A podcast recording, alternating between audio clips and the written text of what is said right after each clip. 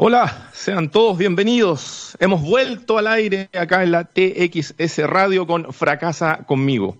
Estuvimos unos días fuera, unas cuatro semanitas, debido bueno, a esta situación que estamos viviendo como país, esta pandemia, el COVID-19, más conocido como el coronavirus, quien llevó a que, bueno, muchas empresas, negocios, incluyéndonos nosotros acá en la radio, tuviéramos que tomarnos eh, un momento de estar desde las casas eh, y ver y protegernos unos a otros de esta, de esta enfermedad.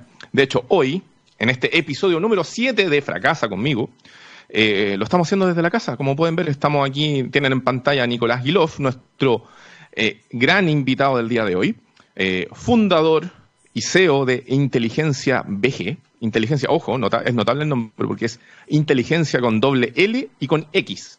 Inteligencia BG. Es B larga G.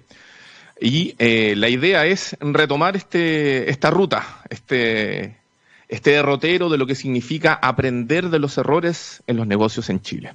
Algo que poca gente quiere hablar y por eso le damos la bienvenida en esta tarde, cuando son las 2.04 de la tarde, a Nicolás Gilov. Muchas gracias por estar con nosotros, Nicolás. Hola, muchas gracias a ustedes por la invitación. Feliz de, de ser aquí el conejillo de India en la, en la versión remota eh, en la versión de cuarentena del programa. Oye, sí, ¿cómo te, cómo te ha ido a ti particularmente con la cuarentena? Démosle un poquito a la gente contexto de lo que estamos viviendo.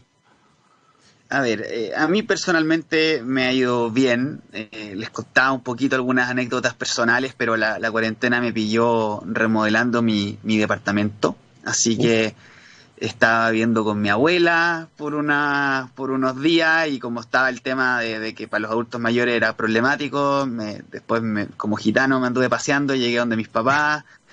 Estamos con mis hermanos acá así que tenemos la casa estudio ha sido como un reality estas tres semanas pero la verdad que lo, hemos pasado bien.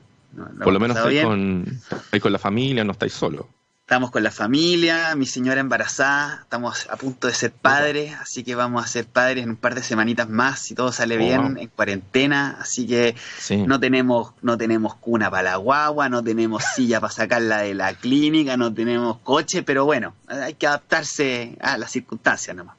Hay que adaptarse. Creo que cuando el protocolo es cuando nace un niño bajo estas circunstancias, que mamá, papá y el, hijo o hija tienen que adoptar inmediatamente una cuarentena súper estricta, ¿no? Como que como por unos 20 días tienen que estar solamente los tres, no mezclarse con más gente, por, por aparentemente todo lo que está pasando, pasando el contagio, ¿no?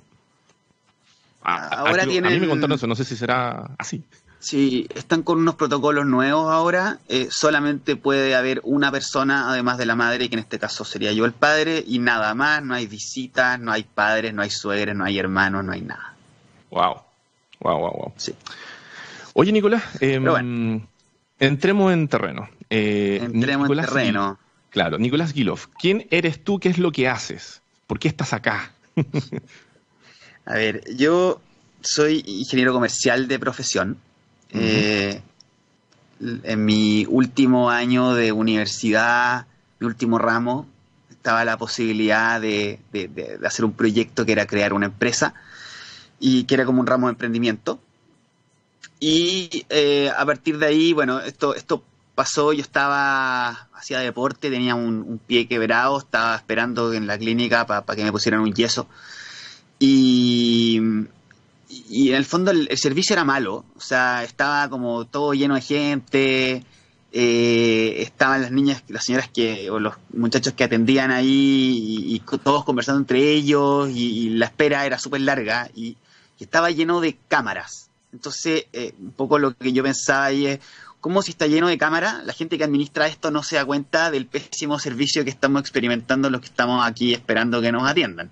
Entonces, ese fue como el momento en donde se me ocurrió un poco la idea de, lo que después desencadenó en, inteligencia, pero, pero, pero, pero fue como el, un poco lo que partió siendo mi, proyecto de, la universidad, que era cómo utilizar, a partir de las cámaras que estaban instaladas, poder generar información y data de lo que estaba ocurriendo en, el mundo físico para poder mejorar la experiencia de los clientes. Así nació fue un, proyecto de la universidad, me fue súper mal.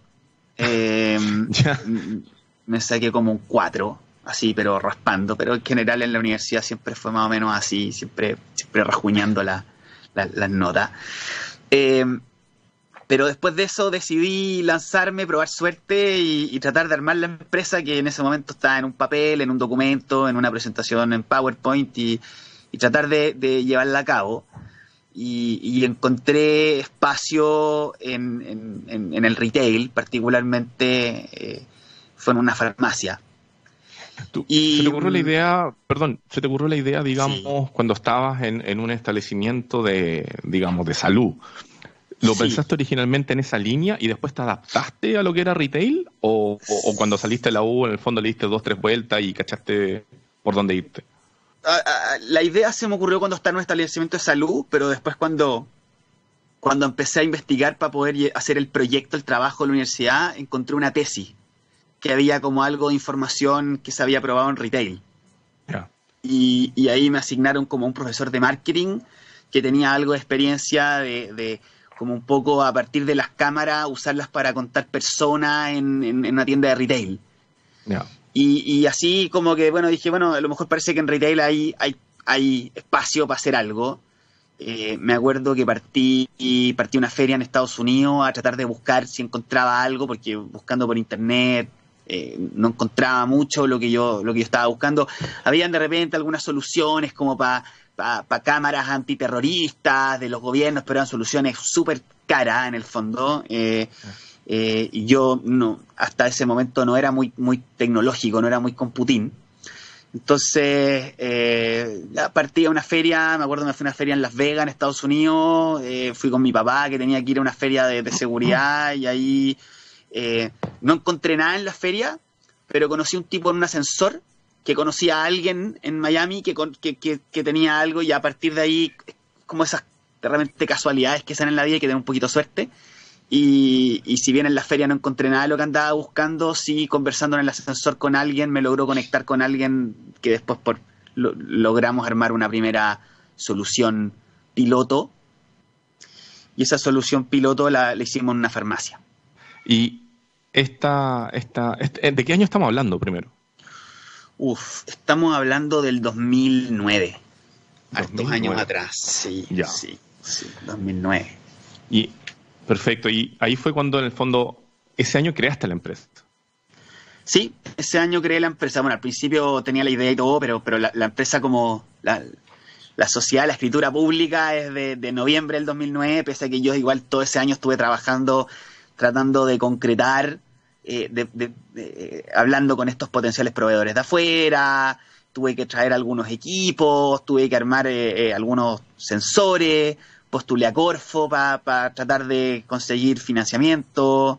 y finalmente, como te decía antes, fue una farmacia la que nos aceptó hacer una prueba piloto y la, esa prueba piloto recién pudimos implementarla como en febrero del 2010. Entonces te diría que, que todo el 2009 fue como tratar de encajar las piezas del rompecabezas y tratar de armar una solución que tuviera sentido comercial y que hubiese una contraparte que estuviera dispuesto a probarla eh, con, un, con, un, con un cadro, con un joven que estaba recién saliendo de la universidad, que tenía una idea, un proyecto y que no sabía ni siquiera si la cuestión funcionaba.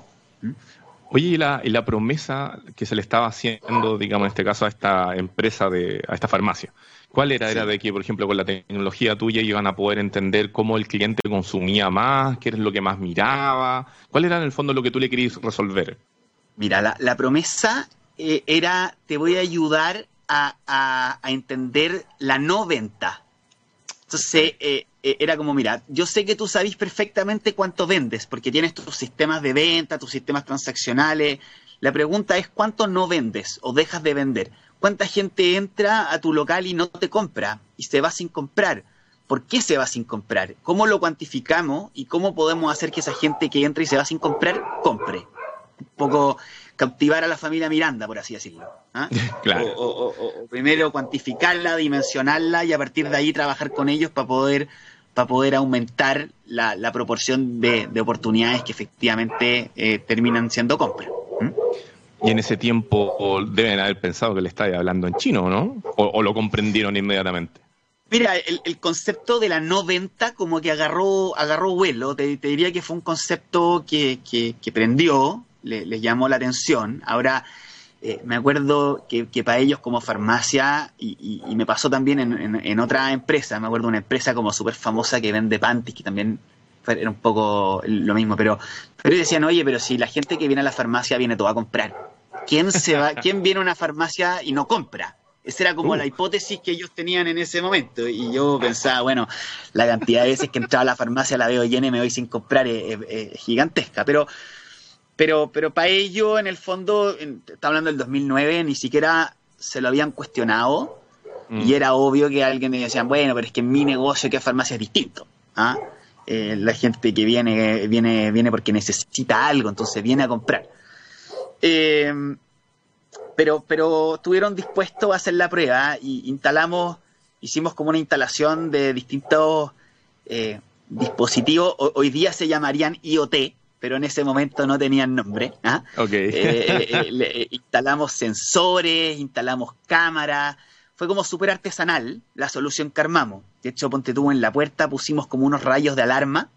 Me acuerdo que pusimos dos rayos de alarma uno, uno más adelante y uno más atrás. Entonces, como que si se cortaba el primer rayo y después el segundo, era una persona entrando, y si se cortaba el otro y después el, el, de, adentro y después el de afuera, una persona saliendo. Y eran unos rayos infrarrojos que no se veían, pero, pero que estaban como a la altura de la cintura. Eh, igual como esos como rayos perimetrales de alarma. Sí, sí.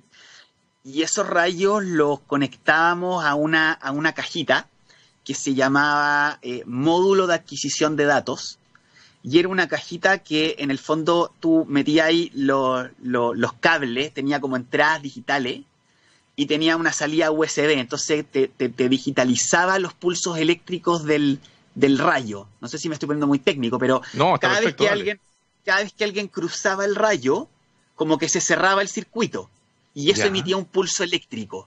Entonces esta cajita tomaba el pulso eléctrico y cada vez que recibía un pulso eléctrico lo transformaba en un 1 y cuando estaba abierto era un cero. Entonces eran datos binarios eh, que sacaba por un puerto USB que conectábamos a una torre, a un computador que era como esa, no, no, no había como computadores chiquititos, ni Raspberry Pi, ni nada, sino que era un, tarro, una torre. Em, y ahí, ahí teníamos como un pequeño software que en el fondo iba registrando los datos binarios, los unos y ceros, para saber cuándo una persona había entrado o cuando una persona había salido del, del local. Eso te digo que fue como una solución súper súper hechiza. ¿ah? No, pero ya, pero eh, lograste como medirlo. Ahora, ¿eso iba de la mano de qué? Eh, porque dijiste, instalamos un montón de sensores, cámaras.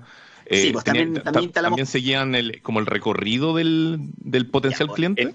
En, en, en, encima de las góndolas instalamos unos sensores de estos que abren las puertas automáticas de, la, de las puertas, ¿caché? Que cuando tú vas como llegando a una puerta automática hay un sensor arriba que se prende una lucecita y te abre la puerta. Ajá. Ya, instalamos eso mismo arriba de las góndolas. Entonces también funciona como el mismo tema de que cuando detecta movimiento abajo cierra el circuito y estos tenían una particularidad de que si detectaba movimiento eh, durante 10 segundos tú podías calcular con unas perillitas que se movían como que le daba ahí otro ciclo de 10 segundos y otro ciclo de 10 segundos y otro, entonces podía ahí en el fondo ver, bueno, si el, el, sensor estuvo activado por 10 segundos fue una persona que pasó nomás, pero si estuvo activado por 30, 40, 50 es alguien que se detuvo, entonces éramos capaces de diferenciar cuál era el flujo versus la detención que tenía cada una de las góndolas. Buena, eh, buena.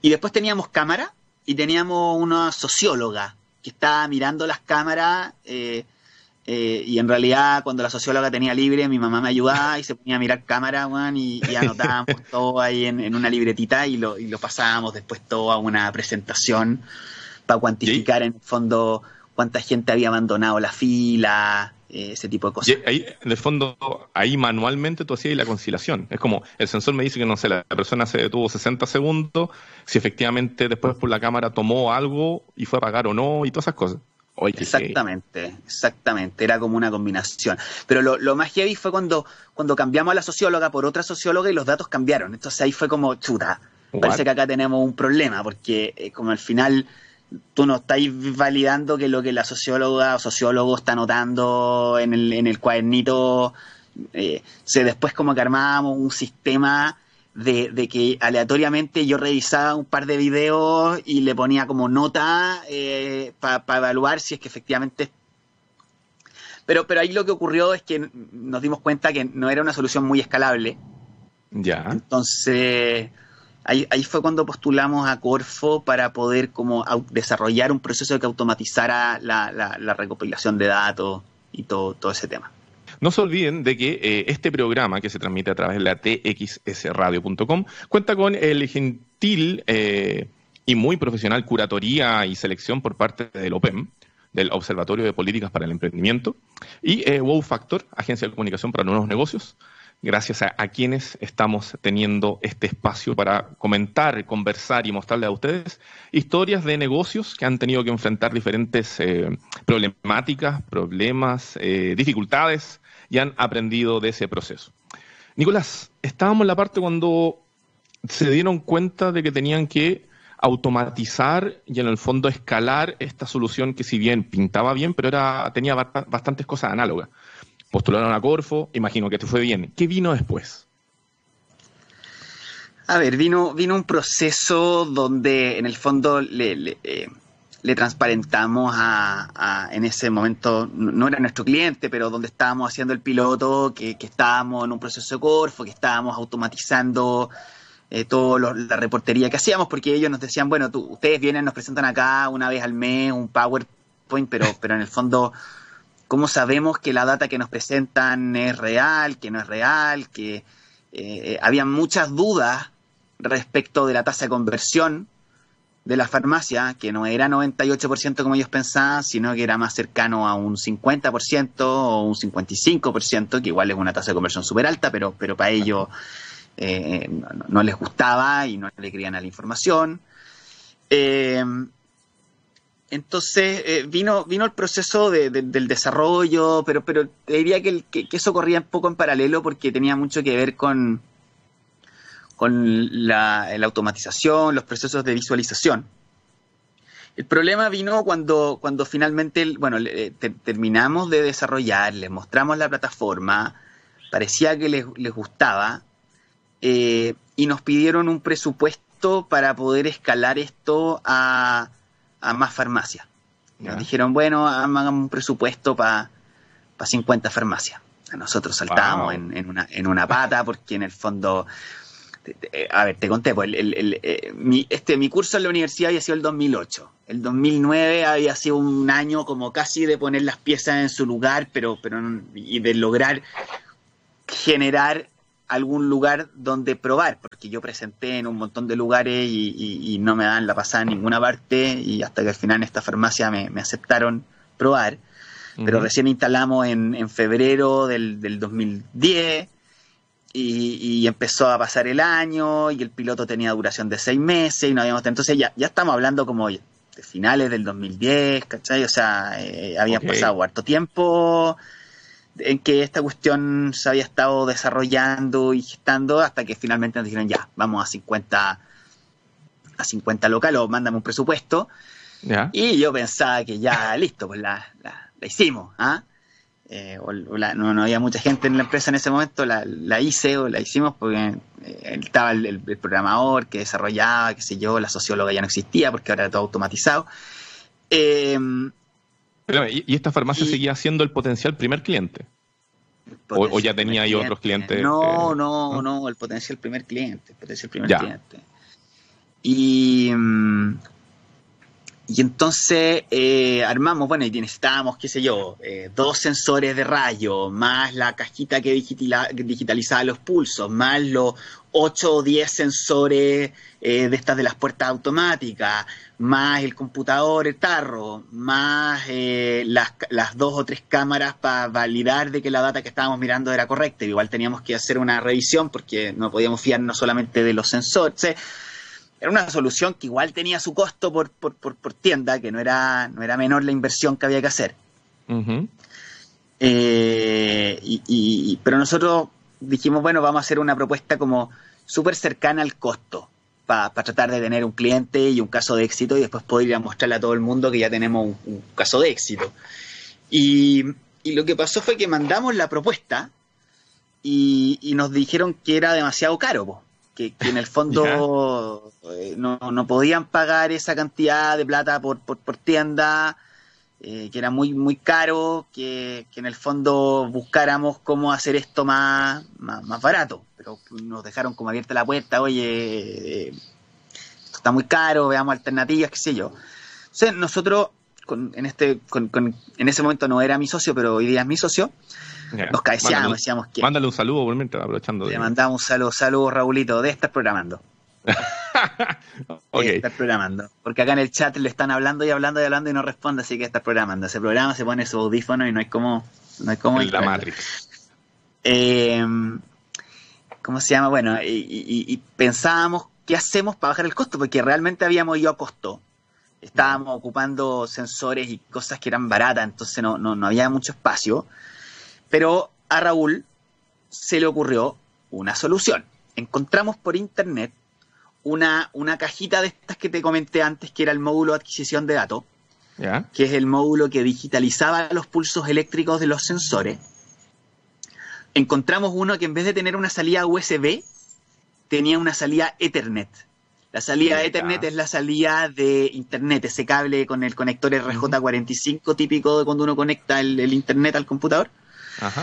Eh, entonces, lo que hacía esto es que los datos de los sensores, en vez de quedar almacenados en un computador local, se iban directo a un mm. servidor central. O sea, podríamos decir que era como la primera aproximación a una solución cloud, que en ese momento no existía el concepto, ¿ya? Pero era, era toda una innovación porque en el fondo con esto ya no necesitábamos capacidad de cómputo local, sino que podíamos centralizar en tiempo real toda la información en una, en una, en una nube, en un, en un eh, data center central. ¿sí? y te iba a ahorrar un montón de costos en hardware local. Nos ahorramos el computador por tienda que representaba más o menos la mitad de todo el costo por tienda. Cacha. Entonces nos trajimos rápidamente eh, una de estas cosas para probar eh, tuvimos que programar así, bueno, tuvimos, dijo el fresco, pero mi, socio programó ahí toda la noche, eh, eh, fin de semana, para adaptar las rutinas. Igual este módulo era de otra marca, no era igual, tenía algunas diferencias en, cómo se programaba y todo, pero funcionó la solución. Entonces, nosotros llegamos y dijimos, ya, pues, como, como estamos tan agradecidos de esta farmacia que nos ha permitido probar, vamos a agarrar todo el ahorro en costo que tenemos del computador y se los vamos a traspasar y les vamos a mandar una propuesta 50% más barata para que podamos hacer las 50 locales. 50% menos. Es que en el fondo era todo el, ahorro lo traspasamos. Piensa que nosotros lo único que queríamos era lograr tener un cliente, no nos importaba nada más que poder tener un cliente y nos habían dicho que era muy caro y nos dijimos, bueno, si nos logramos ahorrar la mitad de lo que, lo que cuesta, estamos, estamos dados para el éxito, pues es obvio que nos van a aceptar la propuesta. Ok, ok. Ese fue como el razonamiento que tuvimos. Y, pensaste, ahí pensaste como consumidor. Ahí pensé como una persona que está tratando de armar su primer negocio y que no tiene ni una experiencia comercial, ni una experiencia eh, eh, de nada laboral y que, y, sí, o sea, yo decía, oye, esta cuestión es súper transparente. Eh, nunca se me ocurrió pensar que eso podía traer un problema. Ya, ok. Ni siquiera se me, se me cruzó por la cabeza. Y le mandamos la propuesta con un 50% más barata por, por, por, este cambio que habíamos hecho en la infraestructura, por, por esta solución cloud ahora.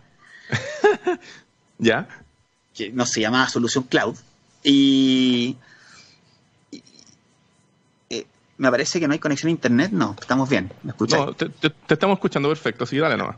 ¿Qué pasó? Eh, eh, está buena la pausa dramática. ¿Y qué pasó? La cosa es que nos dijeron que no iban a hacer ningún negocio con nosotros. ¿Qué? Que como que nos habían apretado un poquitito para que hiciéramos un descuento y que les habíamos bajado el precio 50% a la primera, que éramos unos mercenarios. No. Y que teníamos las puertas cerradas para hacer negocios con ellos como empresa por siempre. Así, importa. Así. Entonces yo, oh. como que no leía el mail, lo leí dos, tres, cuatro, cinco, seis veces, no, no podía, como que no entendía, y, y llamaba por teléfono, no me contestaban, y, y, de repente logré, me acuerdo que logré hablar con el gerente de operaciones, y me dice, el gerente de finanzas no te quiere ni ver, no quiere ni que te aparezcáis por la oficina. Y yo decía, no, pero es que yo tengo que explicarle, porque nosotros hicimos un cambio en la arquitectura, porque ahora el módulo de adquisición de datos ya no es con, USB, ahora es con, RJ45, con Ethernet, entonces ahora no hay servidores locales. El tipo me decía, mira, no importa, no, no, no quiere saber nada de ti, no le interesa la parte, o sea, encuentra que ustedes son eh, unos mercenarios, me dijo, que, que, nos estaban cagando cuando nos mandaron la primera propuesta y, que esa no es forma de hacer negocio y que y, no, no quiere saber nada de usted.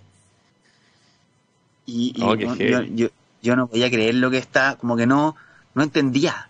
Como que no es, no es que no, como que no entendía qué estaba pasando. No, ¿cómo, ¿Cómo puede ser que nos pidieron que era muy caro y en verdad nos esforzamos y nos caeciamos para poder hacer una solución como que fuera más barata? Le metimos harta innovación y, todo, para que después nos digan que bajamos demasiado el precio, como que no, no cuadraba la respuesta, no, no lo entendía. ¿Y, qué hiciste después de darle dos, tres vueltas, tratar de hablar con las personas? ¿Te juntaste con alguien a lo mejor con más experiencia en negocios, que te explicara un poco qué, qué, pasaba con esto?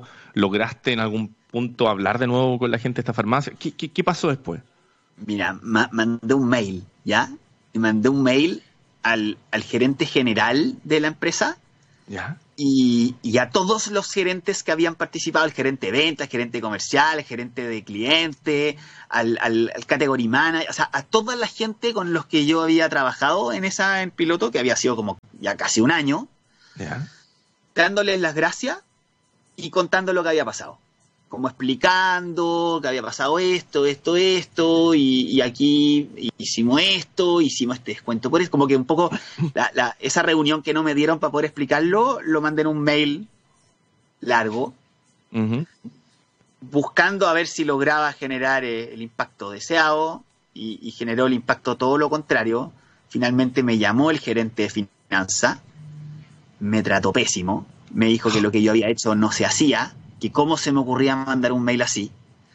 Yo le dije, pero es que yo había tratado de comunicarme contigo y de pedir reunión y me dijeron que tú no me querías ver y me dijo, no, ese tipo de cosas no se hacen, mails como ese no se mandan. Me volvió a tratar de, de mercenario, de, de, de, que me los había cagado, de que los había usado para poder ganar un corfo. fue, fue terrible, yo de verdad que corté y lloraba, no podía creer que se había ido como a la basura un año entero de trabajo, ¿cachai? Por una tontera así, como, como que para mí no tenía sentido. Y, se acabó, pues. Ahí se acabó y nunca más eh, ya ven a retirar tus equipos, tus cosas, no queremos saber nada más de usted y, ya, chao. Oye, eso pasó un año y medio más o menos después que echaste a andar la empresa, de haber invertido este año y algo en el desarrollo te, respondieron de esa manera. Eh, ¿Lo conversaste con alguien después, con algún mentor, con algún cercano, con alguien que tenía otra empresa? ¿Te dieron la opinión de qué onda? Sí, sí, conversé. Eh, me dijeron que, en el fondo uno no, no, que no hay que bajar los precios, que cuando uno le piden un descuento eh, uno tiene que, no sé, un 5%, un 8%, eh, pero, pero que no, no pasa de eso, o sea, uno nunca puede hacer un descuento muy grande.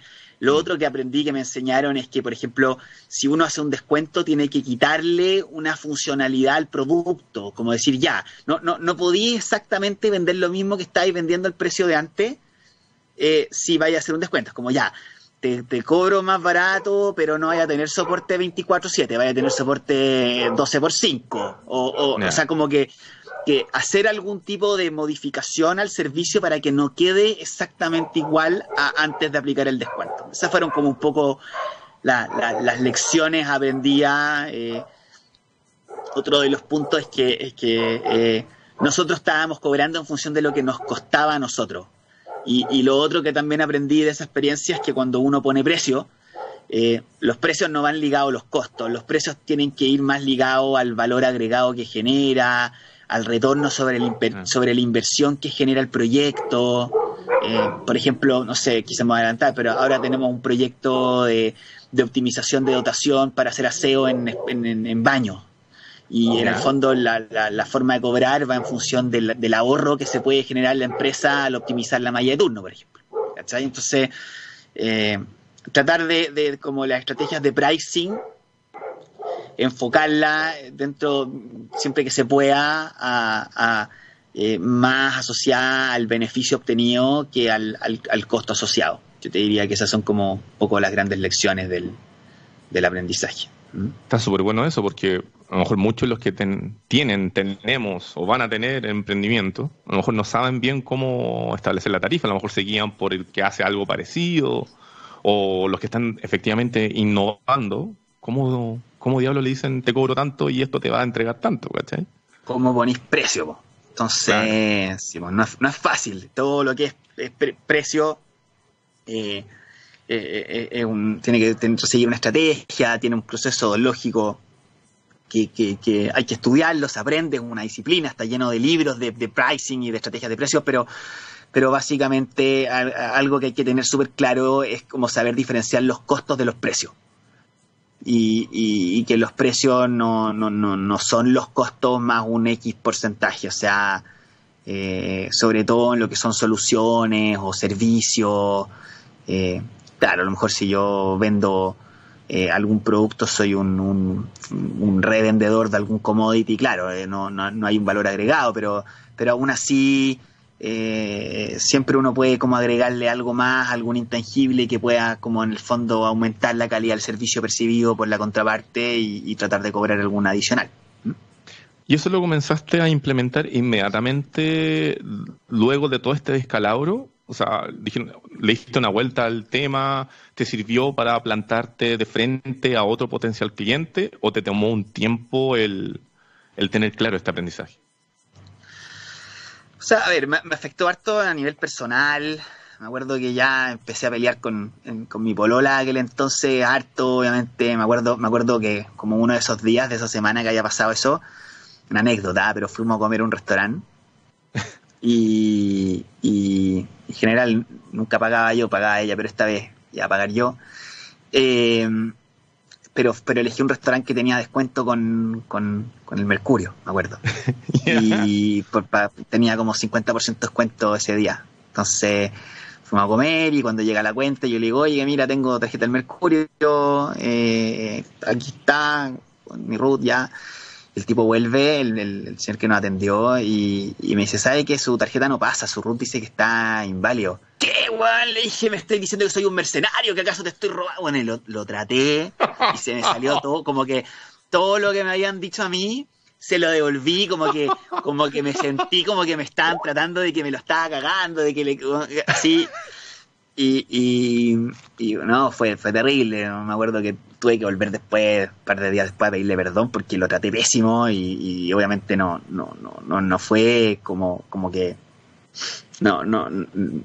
Obviamente afecta a la vida personal. A mí, por lo menos, me afectó mi vida personal cuando, cuando me pasó esto y obviamente mucho más irritable, eh, pelea. Bueno, terminé con esa polola después de, de eso eh, cuesta como rearmar, saberte que están como los amigos que te dicen, oye, ya voy, ¿hasta cuándo voy a seguir emprendiendo? ¿Y cuál es tu límite? Y, ya lleváis un año y medio, ya lleváis dos años y todavía, eh, ya, pues, ¿cuándo te vas a conseguir una pega verdad? Eso era como lo que oh. siempre me decían. ¿Cuándo te vas a conseguir una pega verdad?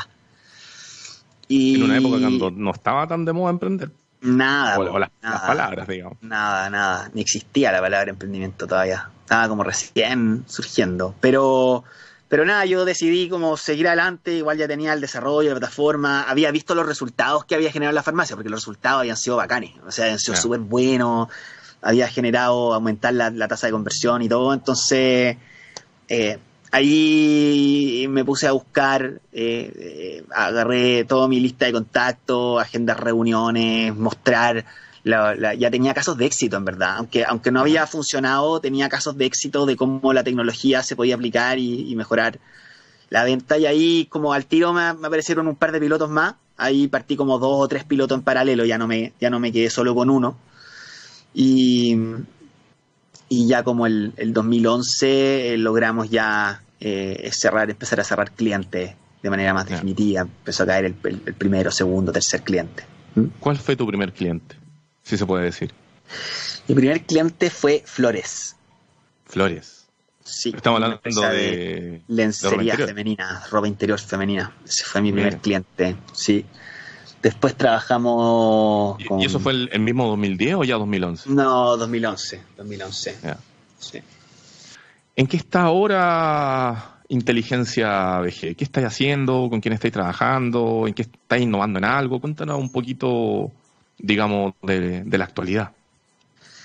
A ver, te cuento un poco de la actualidad. Eh, ese, ese producto, de alguna manera, que desarrollamos con, eh, con eh, en esta farmacia, que después empezó a tener clientes, fue un producto que empezamos a masificar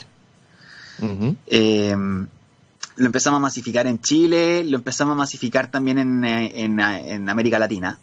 Eh, abrimos una oficina en Perú, abrimos una oficina en Ecuador, abrimos una oficina en México, abrimos una oficina en Argentina.